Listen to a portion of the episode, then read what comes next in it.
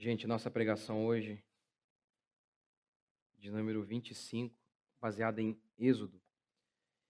E aqui a gente tem o que é chamado de Decálogo, os Dez Mandamentos.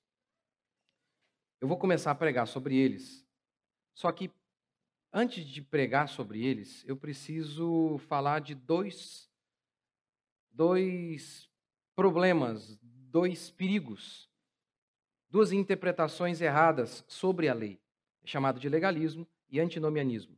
Eu vou explicar ao longo da minha pregação. O que eu vou tentar dizer é que isso aqui vale para nós hoje. Mas há pessoas que dizem que não vale. E, por outro lado, há pessoas que acham que isso, usam isso aqui de uma maneira incorreta, são os legalistas. Os legalistas usam a lei de maneira incorreta. E os antinomianos acham que isso aqui não serve mais. E, pastor, eu lacei esses nomes, você pode não saber os nomes, os conceitos. Mas você e eu somos tentados a ser legalistas e antinomianos muitas vezes durante a nossa caminhada. Então eu preciso, antes de começar a desenvolver e explicar sobre a lei, eu preciso explicar a nossa posição. Isso aqui vale para nós hoje. E é o que eu vou tentar fazer na pregação mais na semana que vem. Mas vamos lá, deixa eu primeiro ler Êxodo capítulo 20, versículo 1. O nome da pregação de hoje é legalismo. Então, Deus falou todas estas palavras: Eu sou o Senhor teu Deus, que te tirou da terra do Egito, da casa da escravidão. Não terás outros deuses diante de mim. Não farás para ti imagem esculpida, nem figura alguma do que há em cima no céu, nem embaixo da terra ou nas águas debaixo da terra. Não te curvarás diante delas, nem as cultuarás, pois eu, Senhor teu Deus, sou Deus zeloso. Eu castigo o pecado dos pais nos filhos até a terceira e quarta geração daqueles que me rejeitam. Mas sou misericordioso com mil gerações dos que me amam e guardam os meus mandamentos. Não tomarás o nome do Senhor teu Deus em vão, porque o Senhor não considerará inocente quem tomar o seu nome em vão. Lembra-te do dia de sábado para o santificar. Seis dias trabalharás e farás o teu trabalho mas o sétimo dia é o sábado do Senhor teu Deus. Nesse dia não farás trabalho algum, nem tu, nem teu filho, nem tua filha, nem teu servo, nem tua serva, nem teu animal, nem o estrangeiro que vive contigo. Porque o Senhor fez em seis dias o céu e a terra, o mar e tudo que neles há, e no sétimo dia descansou. Por isso, o Senhor abençoou o dia de sábado e o santificou. Honra teu pai e tua mãe, para que tenhas vida longa na terra que o Senhor teu Deus te dá. Não matarás, não adulterarás, não furtarás, não dirás falso testemunho contra o teu próximo. Não cobiçarás a casa do teu próximo. Não cobiçarás a mulher do teu próximo, nem o seu servo, nem a sua serva, nem o seu boi, nem o seu jumento, nem coisa alguma do teu próximo. Isso aqui é o decálogo. Então hoje eu quero falar de sobre o legalismo hoje e domingo. Olha, não ouça a minha pregação de hoje se você não puder ouvir a pregação de semana que vem, porque a minha pregação de hoje ela acaba semana que vem.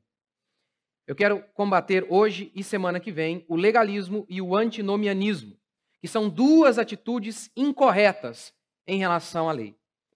O legalismo é a crença de que você pode ser salvo pela obediência da lei. O antinomianismo, entretanto, acha que a lei não tem mais nenhuma utilidade na vida dos cristãos. Porque já que não podemos ser salvos pela obediência da lei, somos salvos pela graça. E aí então, distorcendo o sentido do que Paulo disse em Romanos, não estamos mais debaixo da lei, eles chegam a essa heresia. Nós não precisamos mais da lei hoje. A verdade é que lei, que compreende de maneira resumida os dez mandamentos, e mais resumida ainda em amar a Deus e o próximo, isso é a lei. Lei e evangelho não estão em guerra. São coisas distintas, mas que se completam. É fundamental ensinar o que eu vou ensinar hoje e semana que vem, porque nós, seres humanos malignos e caídos, somos acostumados a sair de uma prisão e cair na masmorra, a nos livrarmos de um buraco e cairmos no abismo, a consertarmos um erro com um outro erro. Vou dar um exemplo. O dinheiro, por exemplo. Nós podemos, por um momento, acreditar que o dinheiro é um Deus, ele que confere valor às nossas vidas, que deveremos buscá-lo, custe o que custar. Isso é fazer do dinheiro um Deus.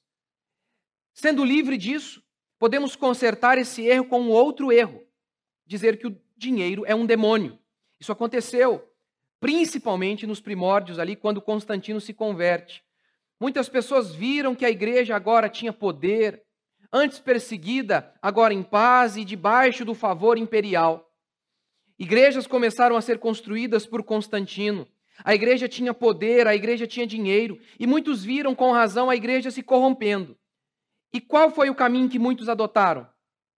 Se tornaram monges, se refugiaram de tudo, e muitos deles fizeram um pacto de pobreza, porque viam na, na riqueza, no dinheiro, algo intrinsecamente mal coisa que nós discordamos completamente. Mas está vendo? Um erro consertado com outro erro. Um Deus que virou um demônio. E o dinheiro não é nem um Deus, nem um demônio. Nós somos naturalmente desequilibrados. A não ser que aconteça um milagre, a não ser que aconteça um milagre, nós ficamos pulando de uma heresia a outra, de um buraco a outro. Nós não podemos ser salvos por nós mesmos. Quem crê nisso é o legalista. Aquele que acredita que pode ser salvo por si mesmo é o legalista. Isso é um absurdo, isso é uma heresia.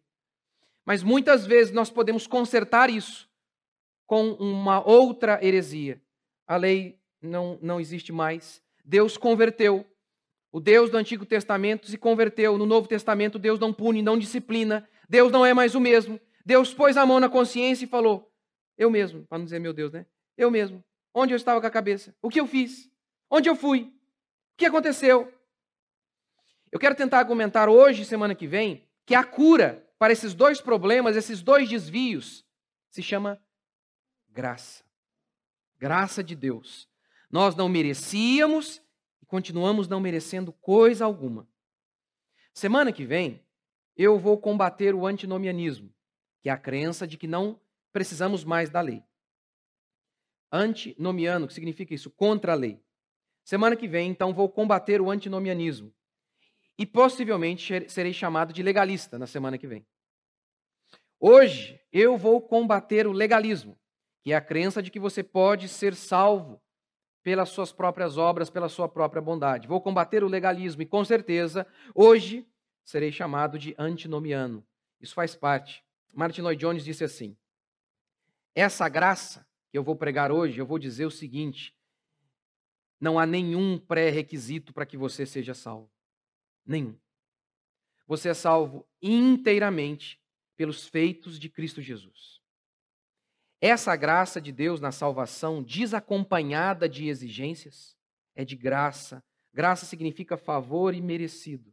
Você não merece a salvação, mas você a recebe. Essa graça de Deus na salvação, desacompanhada de exigências, está sempre exposta a essa acusação de antinomianismo. Se você não faz as pessoas dizerem coisas assim às vezes, que coisas? Ué, pastor, você está dizendo que a gente é salvo sem a obediência da lei? Então, para que lei?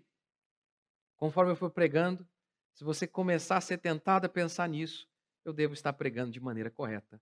Porque foi assim que Paulo pregou. E foi a mesma reação de imediato que as pessoas tiveram. E é o que Martin Lloyd Jones está dizendo. Se você não faz as pessoas dizerem coisas assim, às vezes, se você não for mal interpretado e difamado do ponto de vista do antinomianismo, é porque você de fato não crê no Evangelho e não o prega verdadeiramente. Afinal de contas, Paulo disse assim: onde abundou o pecado, superabundou a graça. Aquele que mais cometeu o pecado, mais agraciado foi. É claro, é claro, uma pregação dessa pode gerar muita fúria e escândalo da parte de muitas pessoas que não acreditam que Deus possa ser tão generoso e gracioso para salvar o pecador. Talvez você possa pensar também, eu estou aqui usando muitos termos teológicos, legalismo, antinomianismo. Primeiro, você possa, você pode talvez ignorar, achar que isso é irrelevante, não é. Homens de Deus, ao longo da história, pensaram sobre isso, principalmente por conta das heresias que foram surgindo e por conta das angústias que nós passamos. Você pode achar que esses conceitos são abstratos e não têm nada a ver com a sua vida. Eu vou concluir a minha pregação dando um testemunho do quanto que isso aqui foi fundamental para mim, para me livrar de um período de intensa tristeza e longa tristeza. Crer na pregação do Evangelho, crer na mensagem do Evangelho, crer na graça, me livrou de uma angústia que já durava anos. Sim, esses assuntos são fundamentais para você. Então, legalista. Quem é o legalista? Como eu já disse, legalista é a pessoa que pensa poder ser justificada pela obediência da lei. O termo justificado aqui nos remete a um tribunal.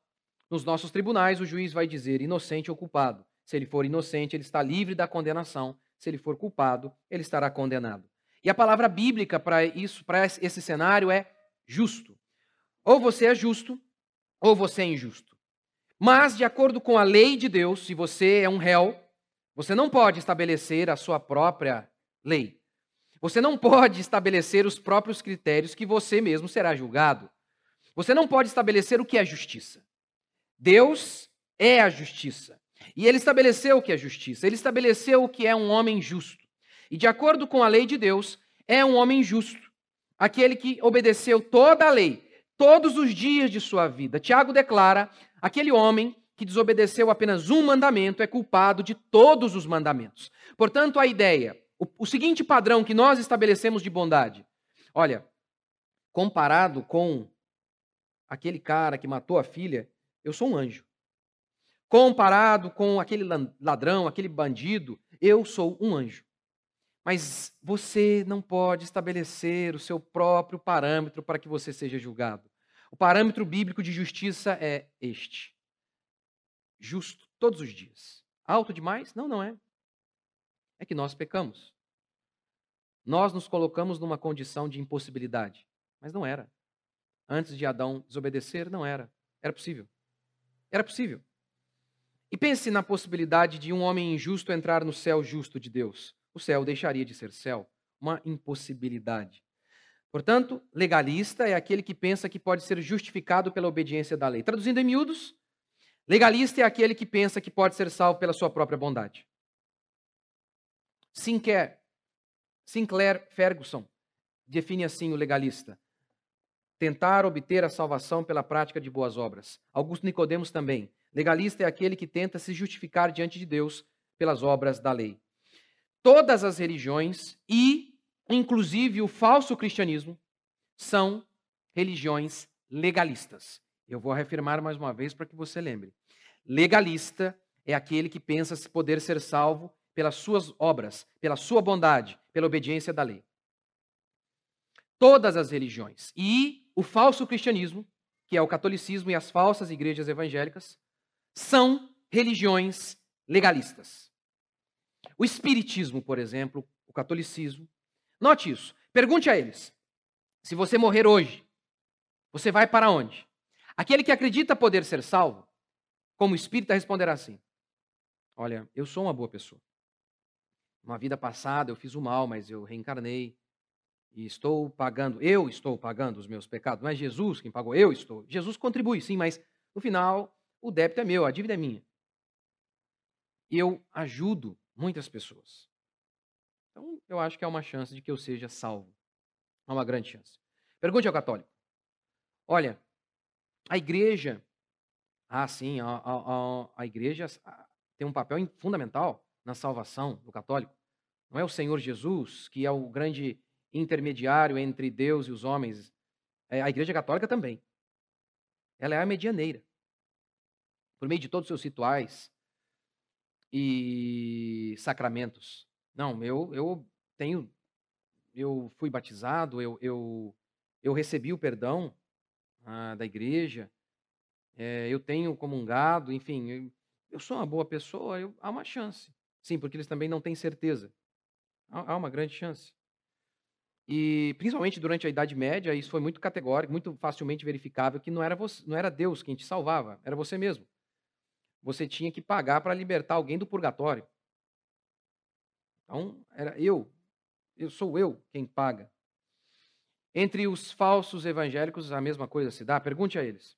Pergunte a grande parte das igrejas evangélicas, a grande parte dos cristãos evangélicos. Se você morrer hoje, você vai para onde?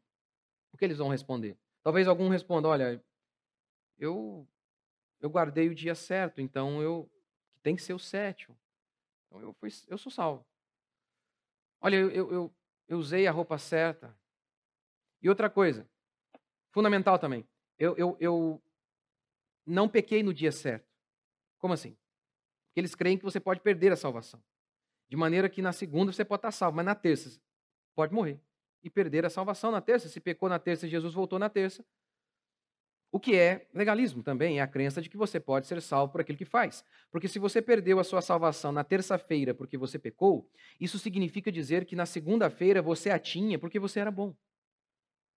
Quem crê em perda de salvação é legalista.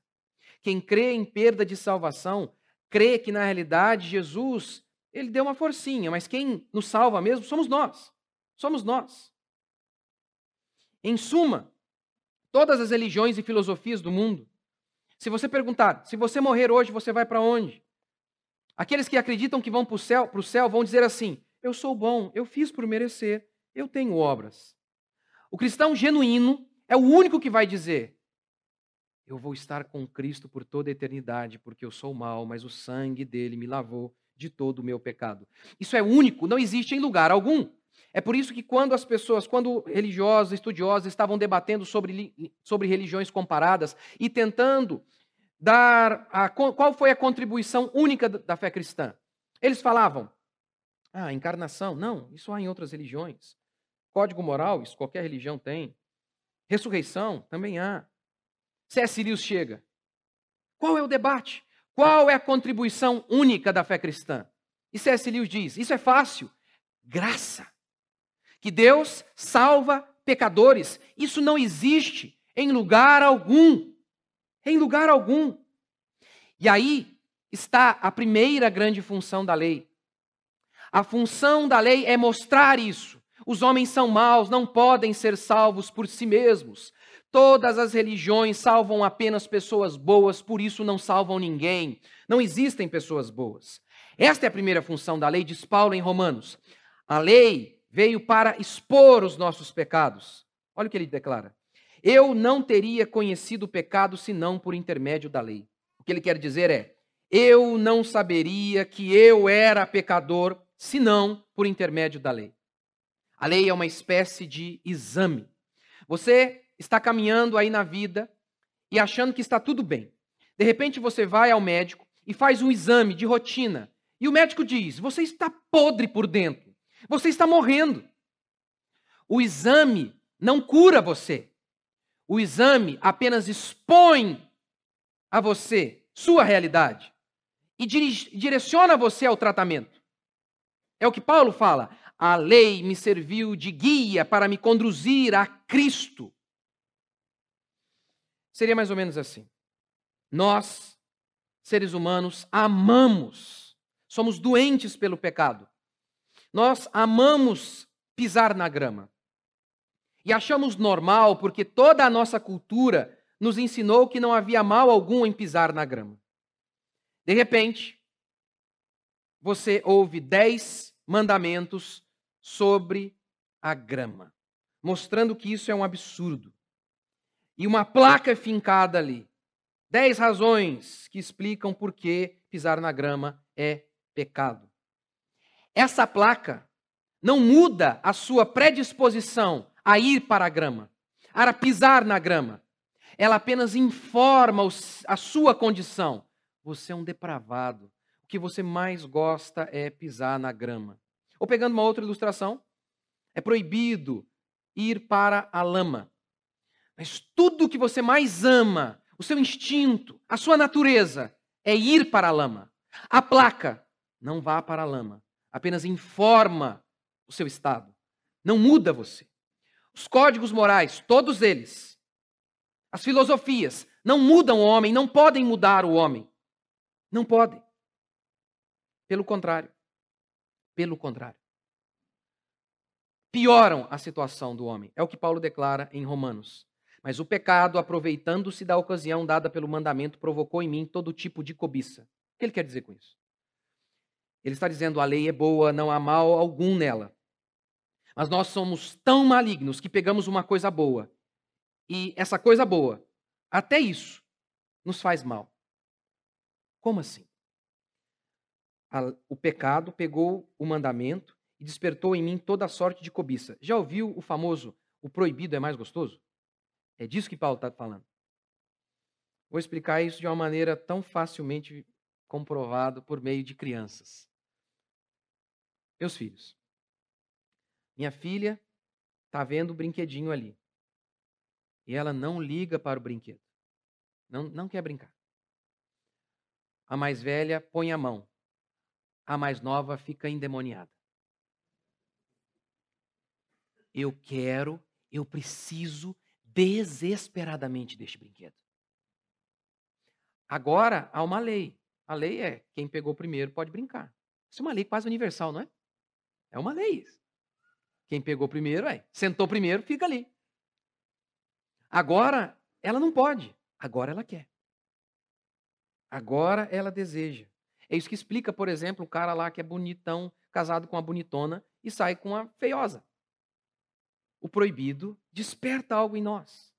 Não porque a lei seja má, porque nós somos malignos. Nós somos depravados. Os códigos morais não salvam. É por isso que você pode, você pode, por exemplo, lá ler um bom livro sem Deus, sem o Espírito Santo mudando você. Você pode ler um bom livro sobre como perdoar. Ora, eu sei como perdoar.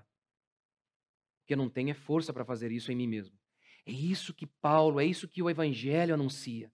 O homem não tem capacidade em si, em si mesmo para fazer o bem. Romanos 2, 17, 15, desculpa. Quando, pois, os gentios que não têm lei, eles não tinham lei. A lei foi dada a Israel por meio de Moisés. Os gentios não tinham essa lei perfeita. Mas quando os gentios que não têm lei procedem por natureza de conformidade com a lei, não tendo lei, servem eles de lei para si mesmos. Como assim? Eles não tinham a lei de Moisés, mas eles tinham uma espécie de lei ali. Eles agem de conformidade com a lei. O que ele quer dizer? É óbvio, Paulo não está dizendo que eles cumpriam a lei. O que ele está dizendo é o seguinte: chegue em qualquer tribo indígena, afastada de qualquer civilização. Essa tribo nunca ouviu a mensagem do Evangelho. Em qualquer tribo, qualquer lugar, qualquer civilização, qualquer. A tribo ainda não é uma civilização, né? Nossa, os índios vão querer me matar. Isso é. Não sou nem eu, são os filósofos que definem assim, mas é Platão, e está certo. Mas enfim. Por mais afastada que seja de qualquer civilização, você chegará lá e em qual tribo você encontrará que trair é algo bom? Mesmo que eles nunca tenham ouvido, não cobice, não adultere. Em qual lugar do mundo, qual comunidade sobrevive dizendo adulterar é uma coisa boa? Aqui a gente não liga para isso, não tem lei aqui. Em qual comunidade você chegará lá e estará escrito assim: aqui a gente não liga, matar ou não matar é tudo a mesma coisa. É isso que Paulo está dizendo. Mesmo eles, sem a lei de Moisés, eles tinham uma lei e mesmo assim quebravam. Quebravam essas próprias leis que eles mesmos estabeleciam. A condição humana é tão abjeta que até o bem é feito motivado pelo mal. 1 Coríntios 13. Eu posso entregar os meus bens aos pobres, se não tiver amor, isso não aproveitará de nada. Eu posso entregar o meu próprio corpo para ser queimado, se não tiver amor, isso também não significará nada. Gente, como alguém pode entregar todos os seus bens, entregar próprio, a própria vida e não ter amor? Fácil, por glória. Lembra, eu, eu não consigo pensar no outro melhor, você vai ter que me ouvir pela milésima vez. O Aquiles lá. Lembra do Aquiles? Lá da Ilíada de Homero? O oráculo lhe diz: Aquiles, se você for para Troia, o seu nome será eternizado, mas você vai morrer jovem. Se você ficar aqui na Grécia, você terá uma família, uma vida longa mas o seu nome será esquecido. O que Aquiles faz? Ele vai para a guerra.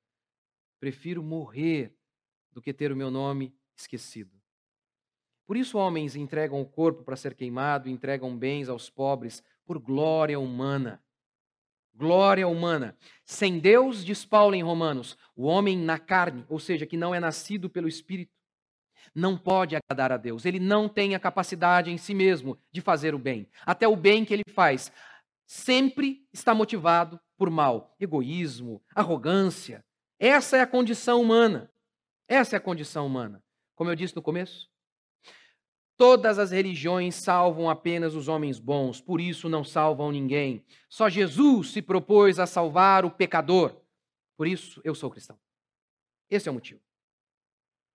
Não há justificação pela fé em nenhuma religião. Justificação pela fé. Em todas as religiões você será declarado justo com base nos seus feitos. Somente na fé cristã você é declarado justo por crer em outro crer que os feitos do outro são atribuídos a você. O Islã fala de sangue que lava do pecado como uma aberração. Sim, escândalo para o mundo, diz Paulo. Escândalo, loucura, aberração que o pecador seja salvo. Eu sou cristão porque isso me parece a coisa mais lógica possível. Como assim? Eu tenho espelho em casa. Eu tenho espelho em casa. Eu e qualquer um de nós podemos facilmente verificar a raça humana é muito má. Os meus heróis não cumpriram toda a lei. Davi, o homem segundo o coração de Deus. Essa é a definição. Mente, adultera e mata. E de maneira assim maquiavélica. Ezequias, a Bíblia o descreve como um rei assim. Não houve ninguém que se convertera a Deus como Ezequias, nem antes nem depois. Diz a Bíblia que Ezequias, num dado momento, se ensoberbeceu a tal ponto de se esquecer dos feitos de Deus por ele, de todos os benefícios. Isso é Ezequias. Os apóstolos, os nossos heróis, eles foram cheios de cobiça, eles dormiram na hora que tinha que orar, foram covardes e medrosos, e já eram crentes. Já eram. Olhe para si. Olhe para o lado e veja se há esperança em algum outro que não Cristo Jesus. E veja se Efésios capítulo 2, versículo 8, não é a coisa mais lógica em relação a seres humanos depravados como nós. Pela graça sois salvos, mediante a fé. E isto, a fé, não vem de vós, é dom de Deus. Não de obras, para que ninguém se glorie. Pela graça. Favor imerecido, sem merecer, vocês foram salvos. Não há pré-requisito para que alguém seja salvo. Não há nenhum. Apocalipse 21, 17. O Espírito e a noiva dizem: Vem. Aquele que quiser, venha e beba de graça da água da vida. De graça. Jesus comeu com pecadores. Os fariseus que se achavam bons disseram: Por que o Senhor faz isso? A resposta é: Eu almoço com pecadores porque do contrário comeria sozinho. Só há esse tipo de gente. A resposta não foi essa. Mas é isso que ele quis dizer. Ele respondeu assim: Eu como com pecadores porque eu vim para os pecadores. Os justos não precisam de mim. Ora, mas Paulo disse que não há justo. O que Jesus está dizendo? Com essa frase, Jesus não separou o mundo em homens bons e homens justos. Desculpa, homens maus e homens justos. Homens pecadores e homens justos. Não. A divisão que ele fez foi assim. Há homens que são pecadores e sabem que são pecadores. E há homens que são pecadores e pensam que são bons. Essa é a única divisão. Há pecadores que erguem as mãos e declaram: Eu não posso me salvar. Eu sou depravado e maligno, eu preciso da graça de Deus. E há outros que pensam: Eu posso fazer o bem. E o maior exemplo disso, de que os nossos feitos não nos salvam, se chama ladrão na cruz. Muitas vezes se conta a história dos dois ladrões, Jesus ali no meio e os ladrões, e se conta o final da história. O final da história é que um dos ladrões olhou para Jesus e olhou para o outro ladrão e disse: Pare, pare de blasfemar contra ele. Nós estamos aqui e merecemos estar aqui. Ele não. E aí o pecador se volta para Jesus e disse: e diz: Lembra-te de mim quando vieres no teu reino. E Jesus lhe diz: Hoje mesmo você vai estar comigo no paraíso. Aqui ele tem a confissão perfeita de fé. Ele declara: Nós merecemos estar aqui, nós somos pecadores. Ele não. E diz: Lembra-te de mim quando vieres no teu reino, mostrando assim que ele acreditava que Jesus era o Messias. Esse é o final da história. Mas o começo é o seguinte: os evangelhos narram que o começo é assim. Os dois blasfemavam. Os dois blasfemavam. Ou seja, na cruz morria bandido. Numa escala de pecadores, os piores. Bandido morria na cruz. esse homem estava ali, como ele mesmo bem disse, eu mereço estar aqui. E até os 45 minutos do segundo tempo, ele estava pecando ainda. Blasfemava e dizia: Tu não és o Messias, desce daí e salva-te ti mesmo. Foi isso que o texto bíblico descreveu os dois, assim que o texto bíblico os descreveu. Mas na prorrogação acontece um milagre, de alguma maneira ele começa a enxergar a si mesmo e a Jesus Cristo. E aí ele se arrepende de seus pecados e confessa: Tu és o Messias. Porque só o Messias pode voltar para nos salvar. E o que Jesus diz a ele? Quando ele diz: Lembra-te de mim quando vieres no teu reino. No reino não. É agora. É hoje mesmo. Está começando a dizer: Ué, pastor, então para que a lei? Está começando?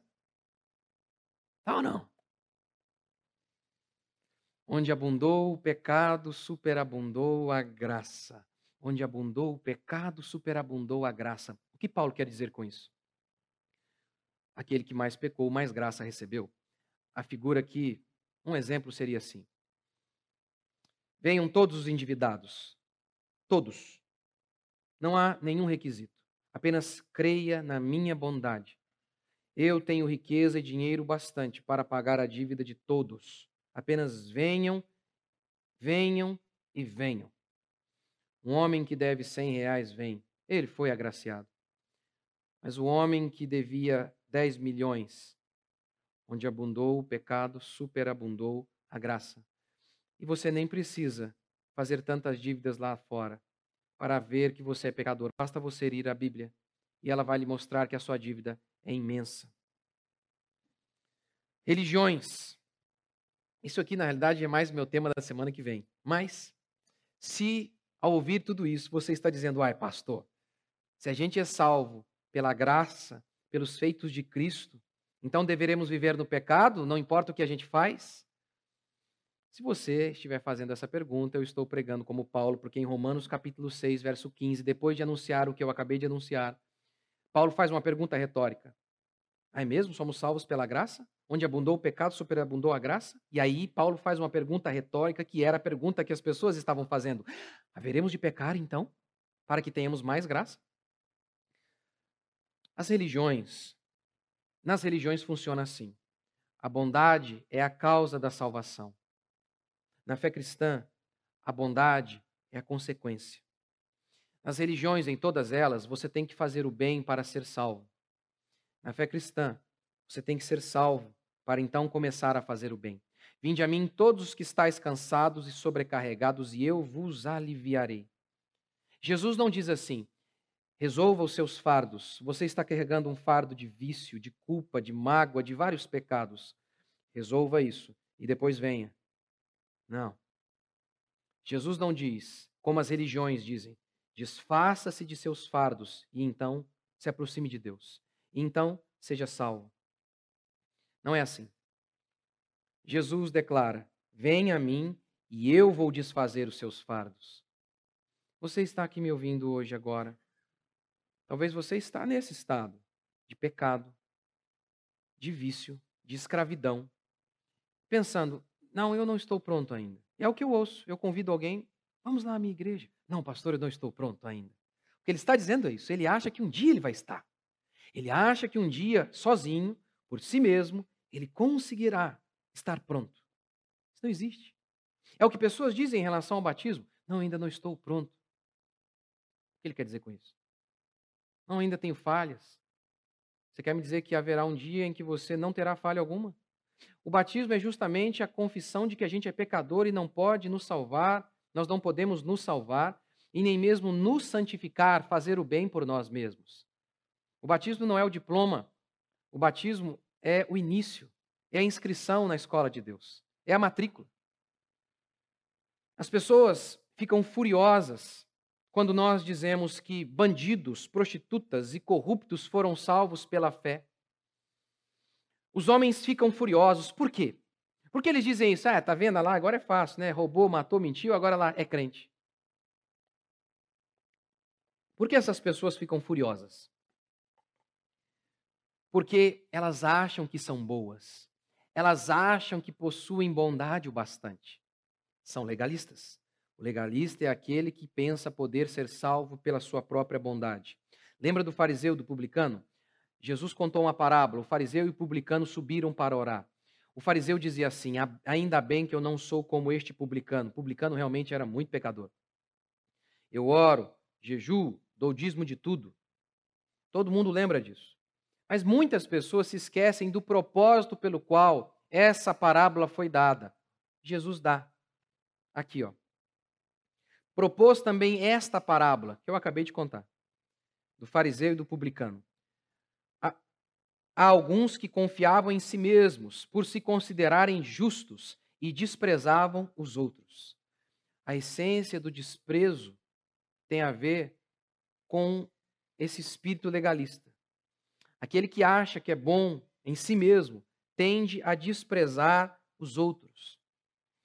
O legalista, ele também eh, se manifesta na crença da perda da salvação. E é engraçado falar disso porque nós, os calvinistas, dizemos isso, né? Que não se perde salvação e por isso somos acusados de antinomianismo. É, você está dizendo aí que as pessoas não perdem salvação? Então, então por que, que as pessoas terão ânimo para fazer o que é certo? Está vendo? Calvinismo, com certeza, é a interpretação correta da Bíblia. E é triste isso, porque uh, a fé, essa fé era a maioria. Mas Olha como que uma pessoa que crê na perda de salvação, ela é uma pessoa legalista. Romanos 8,14 declara: se alguém está em Cristo, não há mais condenação. Não há. Ele não diz que não há mais disciplina.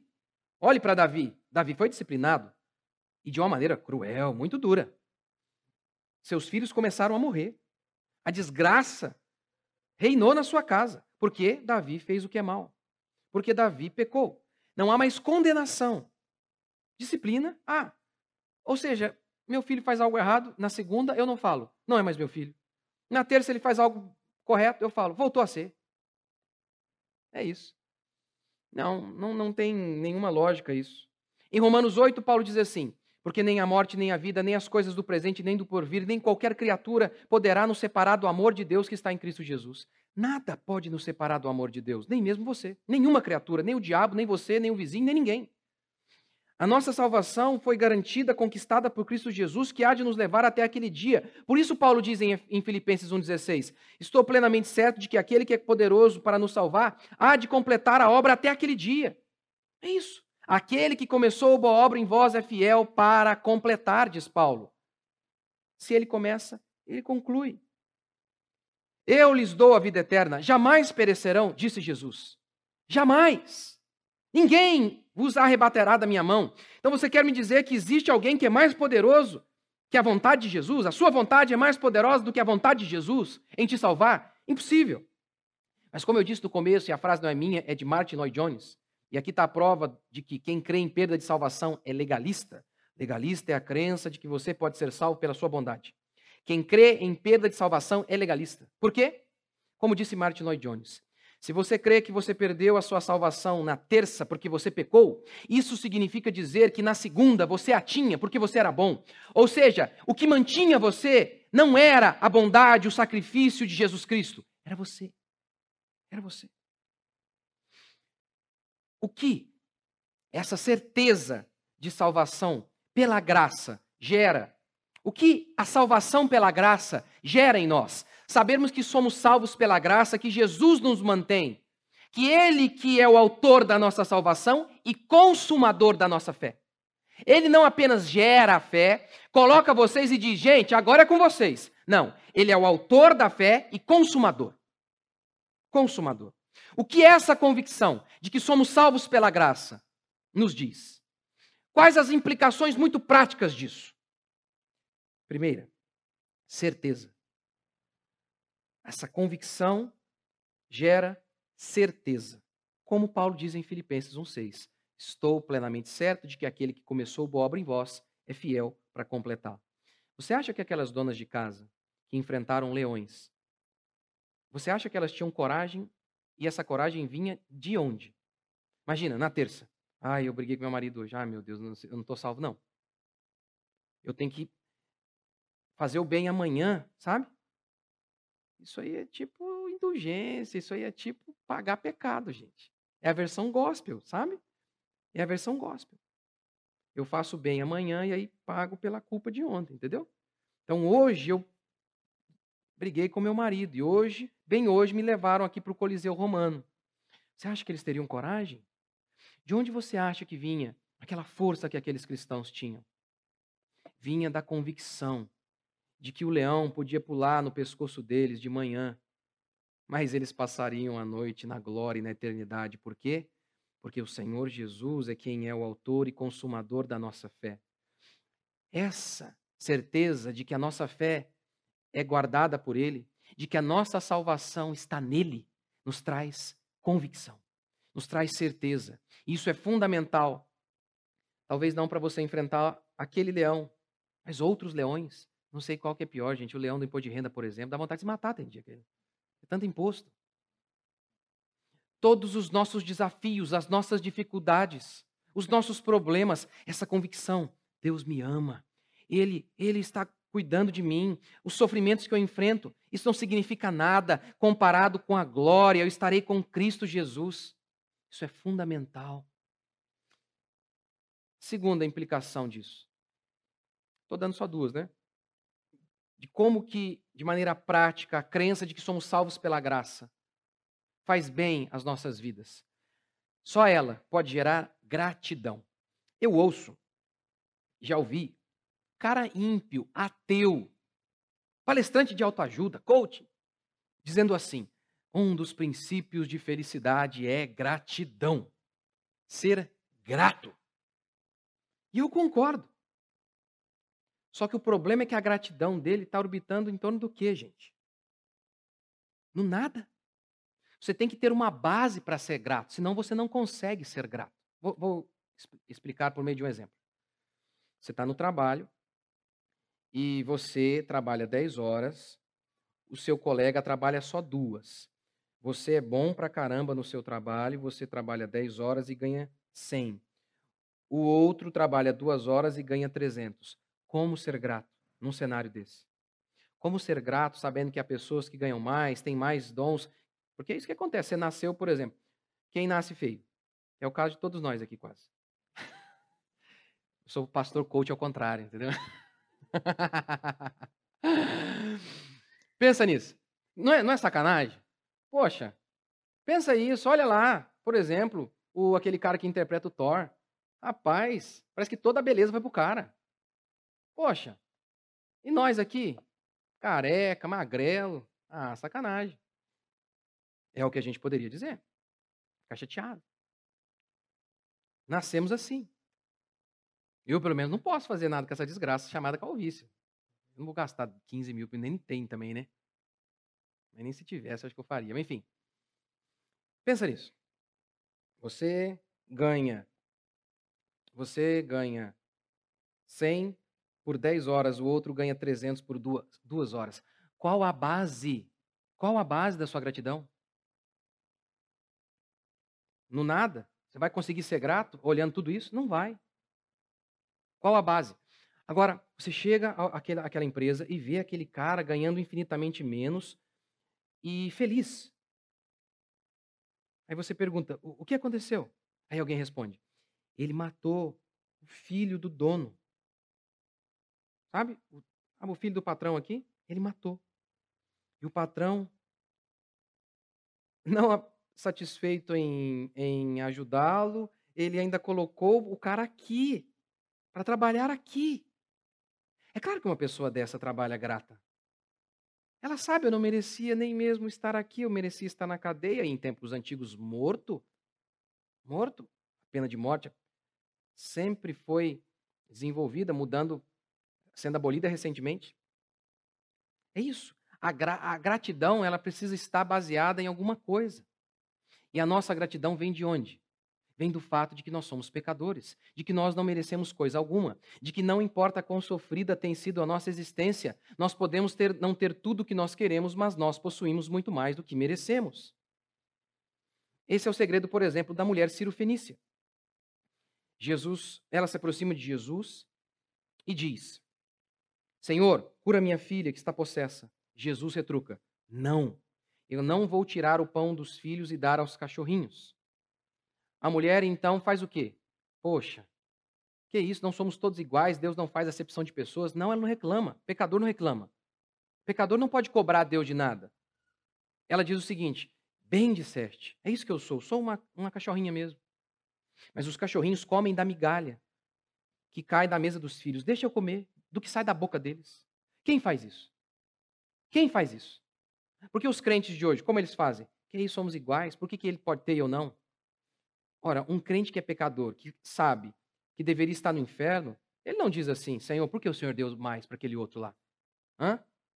Por quê? Há uma parábola que resume isso. É aquela parábola dos trabalhadores, lembra? Na parábola, o, o, aqueles que trabalharam por fim ganharam o mesmo que aqueles que trabalharam o dia inteiro. E aí eles ficaram revoltados. Mas peraí, como que esses caras aqui que trabalharam apenas uma hora ganharam o mesmo que nós? Aí Jesus diz assim: Amigo, eu te faço injustiça? Eu, eu, eu te faço injustiça? Eu dei para você quanto? o que eu combinei, não é? Eu posso dar o que eu quiser do que é meu. Essa é a nossa situação. Essa é. Deus dá o que Ele quiser para quem Ele quiser. Já visto que todos nós somos pecadores? Porque o que Deus deveria dar para nós? O que nós merecemos. O que nós merecemos? O que é justo para nós? Condenação. Todos nós estamos no lucro. E aí, eu vou encerrar contando a minha própria história de como que nós Somos legalistas antes de, de nos convertermos e podemos continuar a ser legalistas e precisamos lutar contra isso constantemente. Durante anos, eu era profundamente angustiado, triste e infeliz. Anos, já pastor. Porque eu dizia, eu trabalho tanto, eu dedico tanto e nada acontece. Eu dizia o mesmo que o irmão mais velho dizia. Lembra? O filho pródigo foi lá, gastou todo o dinheiro do pai, perdeu tudo, voltou para casa e o pai deu uma festa para ele. O irmão mais velho saiu emburrado, dizendo: Há tantos anos eu te sirvo, sem nunca desobedecer uma ordem tua, e o Senhor nunca me deu nada. Que, homem, que menino é esse que nunca desobedeceu o pai nenhuma vez? Isso não existe. Eu era aquele menino. E aí eu dizia isso: É, eu sou tão bom, eu dedico, eu acordo cedo, eu dou duro. E olha aí, profundamente triste. Achava que eu tinha recursos de menos, problemas demais. Já era crente, eu já havia acreditado lá na graça quando eu me converti. Mas a gente precisa ouvir e ouvir e ouvir novamente. E mesmo as coisas que a gente sabe, a gente tende a cair, a gente tende a vacilar. E aí então me lembrei mais uma vez. Mas é verdade, a minha igreja tem tão poucos recursos na época. A minha vida tem sido tão sofrida durante tantos anos. Mas eu merecia. Eu merecia algo maior ou melhor? Eu não merecia nada, eu estou no lucro. Não importa a minha circunstância, eu estou no lucro. Eu vinha para a igreja pensando, gente, não é possível, eu não estudei tanto para ser pastor aqui. E com o tempo a gente vê, meu Deus, é mesmo, eu não tinha que ser pastor aqui, eu tinha que pastorear o capeta. Eu tinha que estar lá no inferno. É, essa deveria ser a minha realidade. Mas quem pode ser grato assim? É só aquele que tem consciência plena de que é pecador, de que não merece coisa alguma, nem a salvação, e nem mesmo uma bala. Nem mesmo uma bala. Foi isso que Jesus disse. Nada tendes porque não pedis, pedis em meu nome, e vocês vão receber. O que é pedir no nome dele? O meu nome é sujo e nunca será limpo por mim mesmo. É por isso que eu estou aqui pedindo em o um nome de Jesus. É como ir ao banco e dizer: Eu vou sacar um milhão. Mas você é pobre, mas eu não estou em meu nome. Eu estou aqui no nome do Bill Gates, que me deu a senha dele, o cartão dele. É isso. Somos salvos pela graça. Somos mantidos pela graça. Você crê nisso? Vamos ficar de pé?